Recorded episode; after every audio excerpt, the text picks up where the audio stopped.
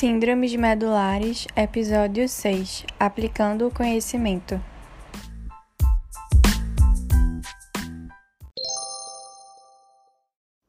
Paciente MASR, 61 anos, sexo feminino, negra, casada, dona de casa, com ensino fundamental incompleto, natural e procedendo do município de Dias d'Ávila. Chegou com a queixa principal de fraqueza nos braços há um mês.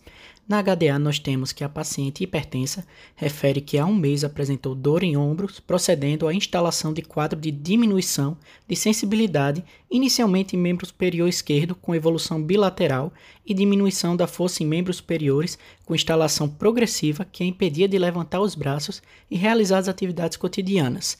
Nega fatores desencadeantes de pior ou alívio. Refere formigamento em membros superiores, pior à direita nega alteração de pele, dor, movimentos involuntários e outros comemorativos associados. A paciente também nega qualquer outra relação externa. Ao exame físico, ela estava com bom estado geral, anictérica, eupneica, acianótica, com a pressão arterial de 140 por 90 mm mercúrio, frequência cardíaca de 82 e frequência respiratória 16. No exame neurológico, a paciente estava comunicativa, consciente e orientada quanto ao tempo e espaço, sem alterações de linguagem, com nervos cranianos inalterados. Ao exame de força muscular, apresentava graduação 5 para 5 nos membros inferiores, com a força muscular 3 para 5 para a abdução do braço e 2 de 5 distalmente para a flexão do antebraço, e 1 para 5 para a flexão dos dedos à esquerda.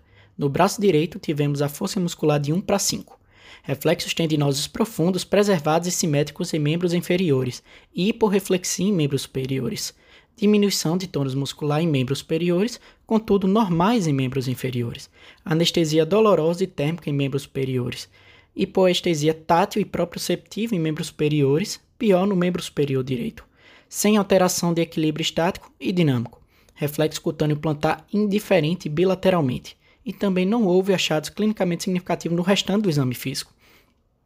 Nos exames complementares, foi feita uma tomografia computadorizada da coluna cervical, onde teve alteração de contorno discal em diversos níveis compatíveis com espondilodiscoartrose, com protusões discais em níveis C4, C5, C5, C6 e C6, C7, causando compressão medular, e hipodensidade em região central da medula em nível de C4 a C7. Então chegamos à discussão. Qual é o diagnóstico mais provável para essa paciente? Bom, o mais provável diagnóstico é que ela tem um quadro de mieloradiculopatia ao nível de coluna cervical, secundária à espondilodiscoartrose, e além disso, ela tem uma síndrome seringomiélica secundária. O que é importante nós comentarmos é que a síndrome seringomiélica inclui principalmente um padrão de acometimento preferencial de fibras sensitivas, térmicas e dolorosas, indicando topografia mais interna do comprometimento medular. Com aumento da área afetada, acometimento das pontas anteriores da substância cinzenta, levando frequentemente à atrofia distal dos membros superiores, relatado na perda da força muscular nos seus, nos seus braços. Além disso, coexistem manifestações leucomiélicas que se referem a alterações da substância branca secundárias à degeneração ou compressão de suas fibras, resultando em piramidamismo e síndrome condronal posterior. Por que ela não poderia ter alguma secção medular? Porque ao fazer a tomografia, não encontrou nenhuma lesão óssea que era muito indicativo.